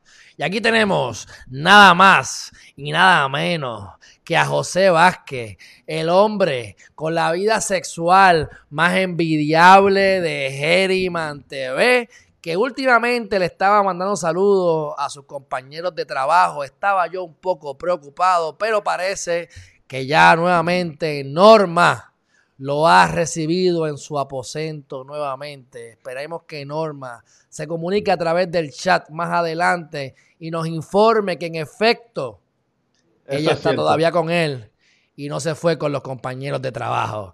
Ah, José Vázquez, ¿qué pasa? Un fuerte abrazo. Bueno, vamos para el tema caliente, el tema de Carlos Pagan. Espero que todavía no se haya ido de aquí. Y hemos llegado al tema verdadero de lo que vamos a conseguir la nieve en Puerto Rico y es a través del seguro social supletario supletorio, perdonando el disparate. Entonces, dame los argumentos en resumen, dame el cliff note de qué está pasando con este caso para refrescarlo, aunque lo hemos hablado como en siete ocasiones. Y entonces lo que implica esto de que el Tribunal Supremo haya cogido el caso, porque para los que no sepan, el Supremo no está obligado a decir si cojo o no el caso, por qué lo cojo, no tiene obligación de nada. Lo cogieron. Y si lo van a coger, que van a resolver algo. ¿Qué irán a resolver? ¿A favor de que nos den esos derechos o a favor de que no? Dame tú este, tu resumen bien rápido, eh, hay algo que se llama Social Security Supplement y, es que a tu seguro social le dan un suplemento y una mesada extra eh, de tu cumplir tus requisitos. Está este americano que, recibía ese suplemento bajo la ley del seguro social eh, y se mudó a Puerto Rico y, y siguió recibiendo el suplemento y no le dijo nada al gobierno. Cuando el gobierno se enteró, pues lo demandaron para que eh, devolviera ese dinero que recibió, porque lo recibió eh, ilegalmente eh, estando en Puerto Rico. Y entonces, pues, en resumidas cuentas, el argumento de, las partes, en especial de, del gobierno federal, que ahora es el argumento del gobierno federal de Biden, que para ese tiempo era el gobierno federal de Trump, pero pues Biden no sacó el gran amigo de la estadía, el señor Mr. Biden, que, se echó a todos los demócratas en el bolsillo, eh, los durmió. Él es el que duerme cuando, se duerme cuando está los discursos. Pues parece que dando un discurso de la estadidad los durmió y se los echó al bolsillo. Eh, y les dijo, sí, sí, yo favorezco la estadidad, pero la manera más fácil de, dar la estadidad, pues no. Eh, y pues el argumento del gobierno federal es que eso sería un hueco bien grande en el budget de, de, Estados Unidos, eh, que ya que hubo una vez que desmintimos es, esta teoría, eh, pues sería un budget muy grande eh, en el Treasury de Estados Unidos, el darle seguro social suplementario a todas las personas que, que, vivan en Estados Unidos y que cumplan con los requisitos que establece la ley. Que entre ellos es, pues, por ejemplo, hay casos de de personas incapacitadas, si eres ciego, había unos requisitos específicos. Pues, la, ley, dice que tienes que vivir en uno de los 50 estados, en Washington, D.C. o en las Islas Marianas. Que lo que habría que hacer es incluir a Puerto Rico por legislación y ya. O a través de la jurisprudencia, ¿verdad? Porque están violentándonos lo que sea. Pero no cumplimos porque no dice que estamos, no dice Puerto Rico específicamente. Este, pero los argumentos también dicen, mira, ustedes no están pagando fondos federales. Y eso puede ser, pero muchas de las personas que reciben ingresos del SSI tampoco contribuyeron. Porque pueden ser gente que son incapacitadas y que no, trabajaron, ¿entiendes? No necesariamente esa gente contribuyó para el beneficio que están recibiendo. Ok. Voy a hacer un, voy a hacer un, y sí, voy a hacer un punto aparte. Y, y sí, eh, y sí, este, como te digo, eh, eh, trabajaron para recibir un beneficio, pero nada más el del seguro social. Este del suplemento es algo que yo como gobierno y benefactor te estoy dando porque tienes ciertas incapacidades que te van a permitir no buscar un dinero aparte de lo que te ganas del seguro social y pues por lo tanto yo gobierno te doy un suplemento para que puedas estar mejor en, eh, eh, en la sociedad. Y de eso es lo que se trata, pues, pues el, el SSI. Eh, dice Carlos Pan que esa es la misma razón para no darle estadidad, porque sería muy oneroso. Bueno, este José Vázquez está diciendo que a ti te gusta, que a ti te gusta, que estás enchulado de. Habla claro, chévere que está enchulado de Elizabeth Torres. Dice, yo, estoy, yo estaré enchulado de mi compañero de trabajo, pero tu compañero de, de allí de podcast le gusta Elizabeth Torres. Ah, pero Elizabeth bueno, yo cuéntame, cuéntame. yo te tengo que ser sincero. Este, bien, ah. Eh, se ve bien, pero estoy mordido con ella porque me bloqueó en Twitter. Así que pues por ah, eso. Acuérdate que ella, está ahora, ahora ya tiene el marido ahí en la casa encerrado. ¿No está Sí, sí, que... Mira, este, pues entonces, ¿qué tú crees que pase? ¿Por qué, el, por qué, por qué el, el, tú crees que el Tribunal Supremo de los Estados Unidos ha acogido el caso? A mí me gusta. Vertiente 1, ¿qué puede hacer Biden que no ha hecho y qué tú crees que se le está pasando a Biden? ¿Qué tú crees que va a pasar con el Tribunal Supremo? Al final del... O sea, ¿cuál es tu predicción? Bueno, Según la eh, Luna, el eh, Sol y Marte y Saturno y Plutón. Bien análisis de todo esto número uno, antes de entrar a las posibles eh, eh, decisiones del Supremo, mi análisis personal es que los abogados de Casablanca sabían específicamente las implicaciones de este caso y no, no me refiero a las implicaciones en cuanto al estatus, sino a las implicaciones legales básicas one on one de derecho constitucional y, y, la igual protección de las leyes. Si, si ellos eh, retiraban la solicitud de certiorari, eh, iba a ser la norma, la decisión del Tribunal Apelativo en Boston, y eso iba a abrir la puerta a mucha litigación para decir, mira, basado en este precedente y la igual protección de las leyes, no tan solo tenemos derecho a los suplementos del SSI, también tenemos derecho a igual eh, a igualdad en todos los beneficios federales eh, los puertorriqueños. Y pues eso es lo que no quería Casablanca, que llegara a eso, a, que se abriera la oportunidad que en los tribunales se dijera que todos los puertorriqueños tienen eh, derecho a igualdad de fondos federales, igual que los estados en todos los fondos federales.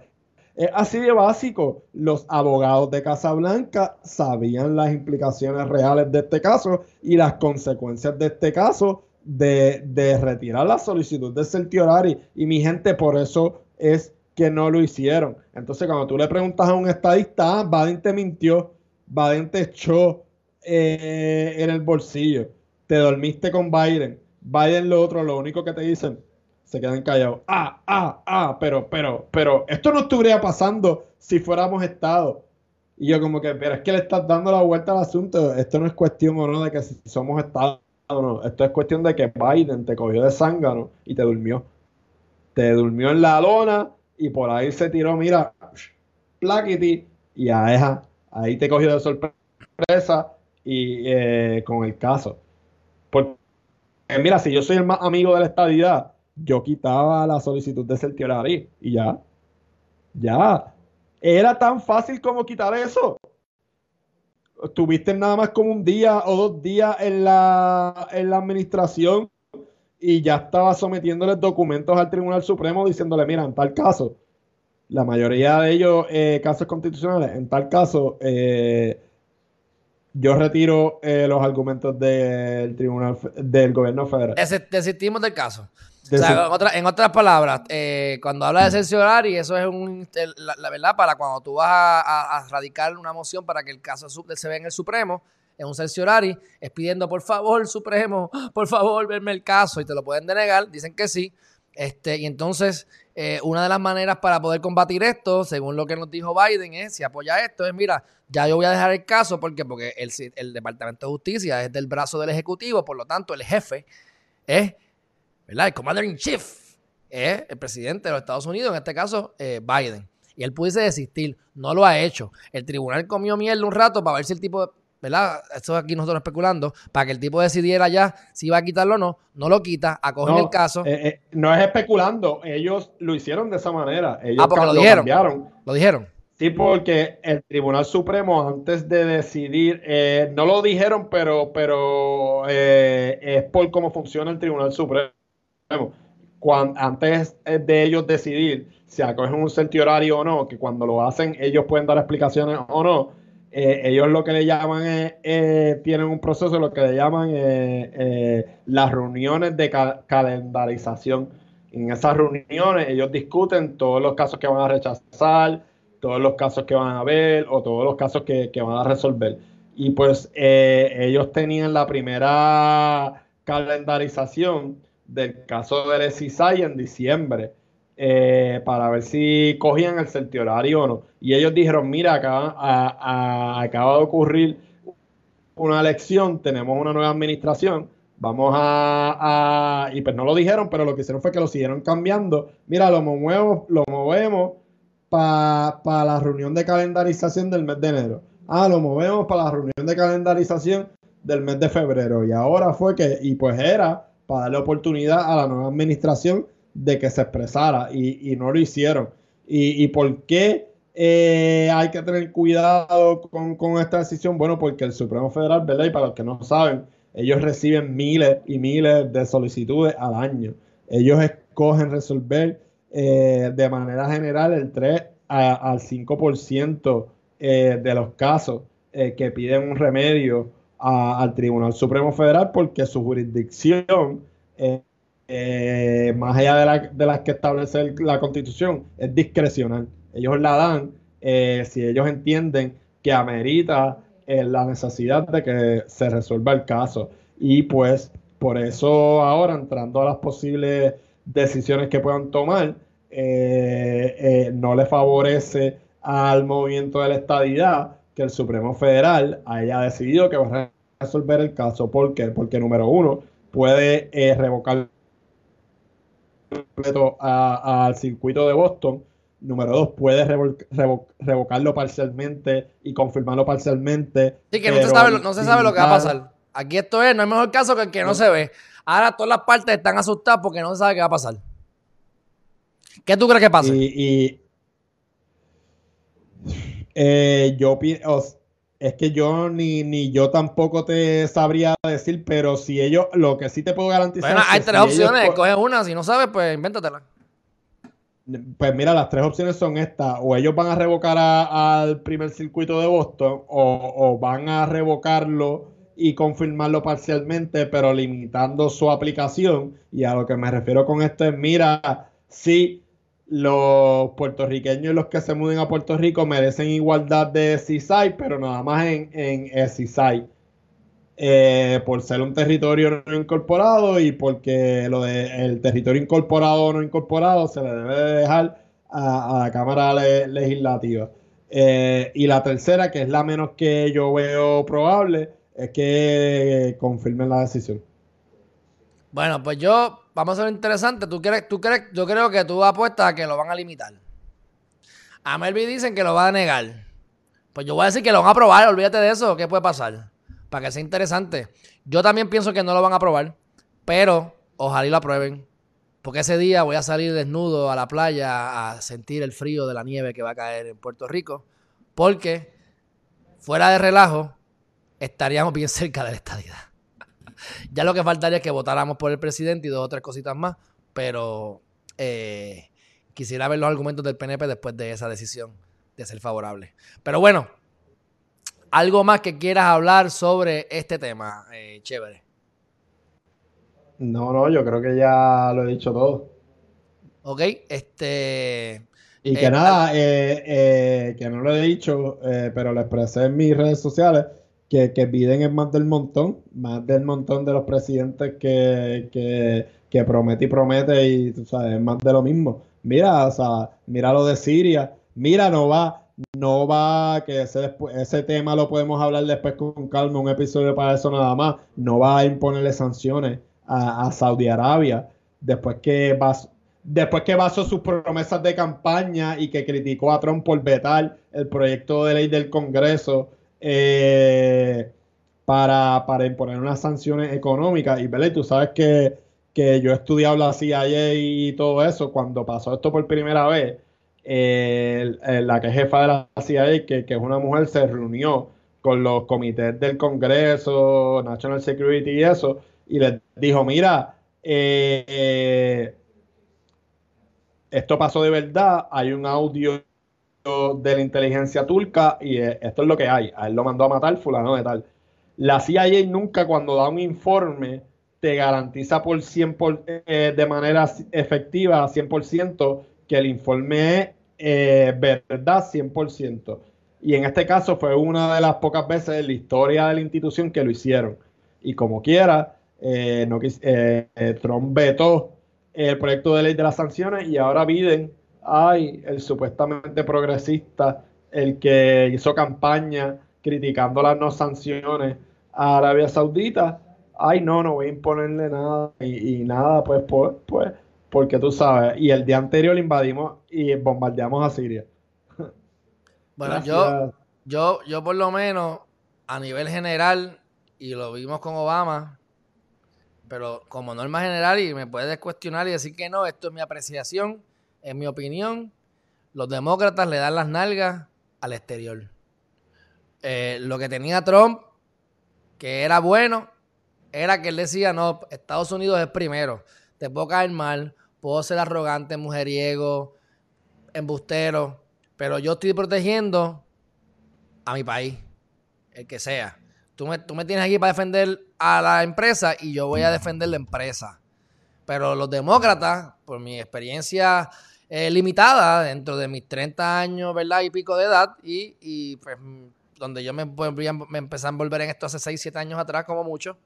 Este, así que la realidad es que pues, puedo equivocarme en algunos aspectos, pero, mi, y, pero sí, de seguro, de seguro lo hizo Obama. Segurísimo lo hizo Obama. Es darle las nalgas a China, darle las nalgas a otros países que deberían sancionar y no sancionan. Y entonces, cuando vienes a ver, estás creando unos mosteritos. Unos mosteritos. Y entonces, yo creo en la paz, pero en el mundo dual que vivimos, pues, ¿qué es lo que hace la gente? Mientras más herramientas, más bombas y más eh, eh, milicia fuerte yo tenga, pues no ejerzo el poder para no gastarlo, pero lo tengo y lo retengo para hacer potencia. Y Mira, yo. Eh, le dan en la nalga a nivel exterior.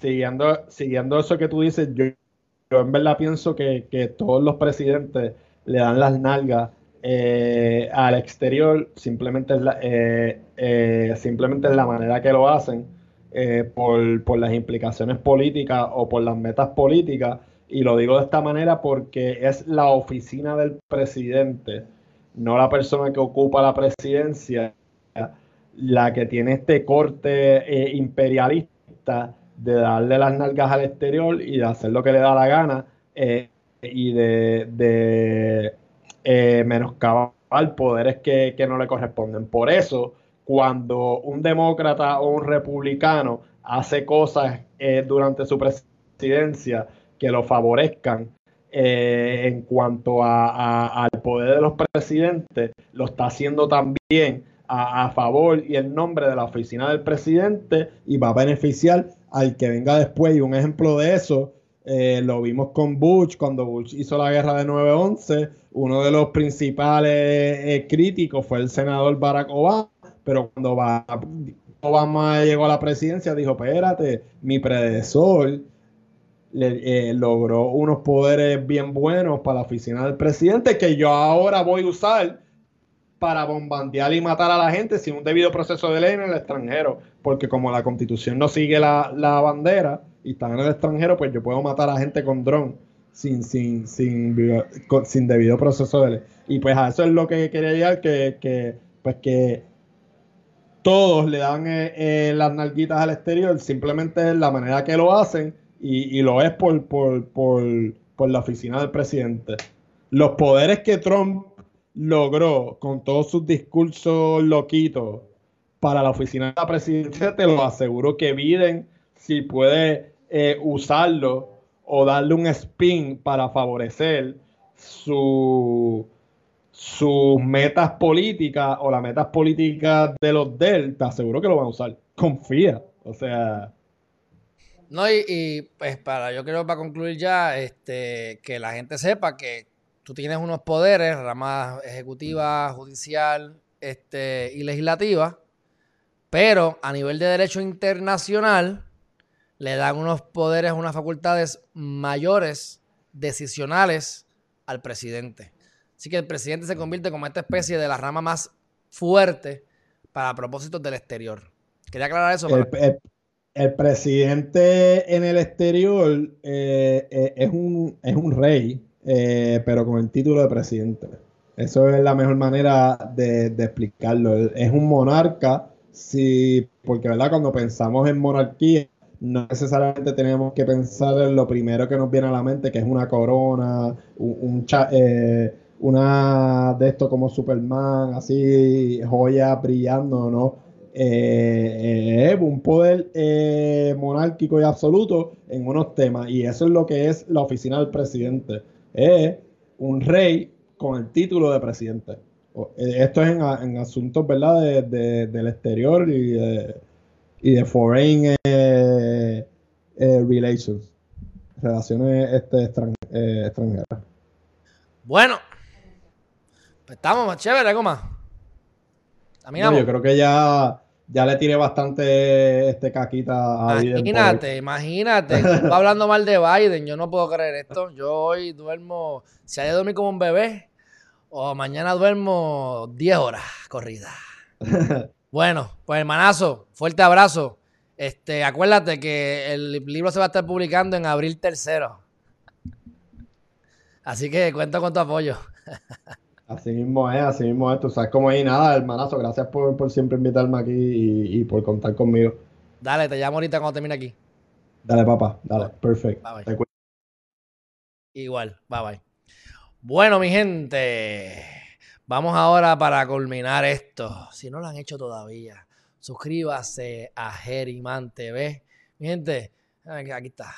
Suscríbanse a Geriman TV, geriman.tv y ustedes van a ver allí que se van a poder suscribir con su nombre y su apellido, o su nombre y simplemente el email. Y la idea de esto, mi gente, es que vamos a estar publicando en abril 3 o el 3 de abril el libro.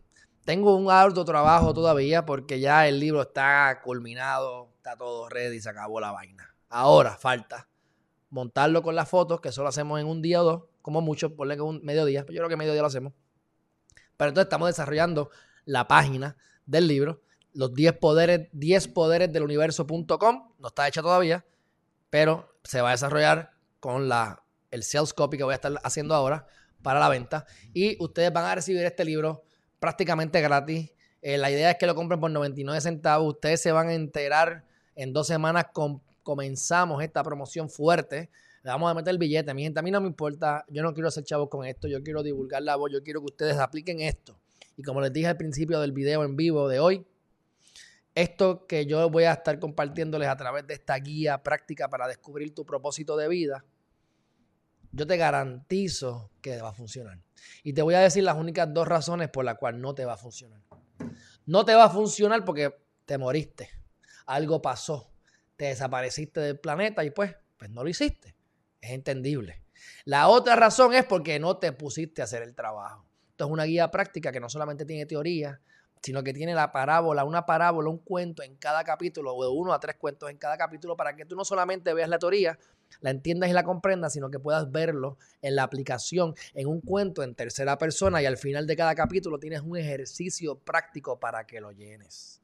¿ah? Y después, al final, en el capítulo 10, creamos la plantilla de vida, que es la estructura de tu vida de los próximos 5 a 20 años, a lo cual le vas a dar una actualización periódicamente. Pero a través de las maniobras tácticas que vas a aplicar, que son las estrategias específicas, vas a lograr todo lo que, te, lo que, lo que quieras hacer. O sea, tú no puedes hacer todo lo que te dé la gana porque no hay tiempo para hacer todo lo que te dé la gana, pero puedes hacer lo que te dé la gana. Esa cosa que te da la gana hacer, tú la puedes hacer. Tienes que tener la certeza de que va a ocurrir y utilizar la tecnología precisa mi gente, para que lo logres. Vivimos en el planeta Tierra, vivimos en la gravedad 9.6 metros por segundo. Esa fórmula no te la vas a escapar. O sea, hay una cosa que se llama la dualidad, por eso es que hablamos de política, sexo y religión, pero yo entiendo que no se va a solucionar nada al final, porque el bien y el mal coexisten en el mismo lugar y el bien apaga el mal, pero acuérdate que por la noche vuelve a salir la luna y la noche vuelve a venir y otra vez viene el sol y vuelve a salir. Así que eh, yo creo que es la experiencia que tenemos y el camino y los aprendizajes de la vida y tenemos un propósito y unos exámenes específicos que cada cual tiene que aprender. Tu lección de vida no es la misma mía, pero sí hay unos mecanismos para que tú descubras cuál es ese propósito y a través de la acción logres la vida de tu sueño. Mi gente, esto funciona, aplíquenlo en su vida. Vayan a Heriman.tv H-E-R-R-Y-M-A-N,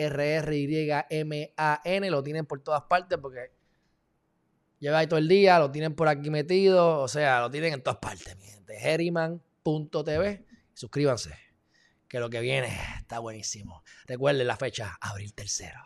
Buen día, bye bye.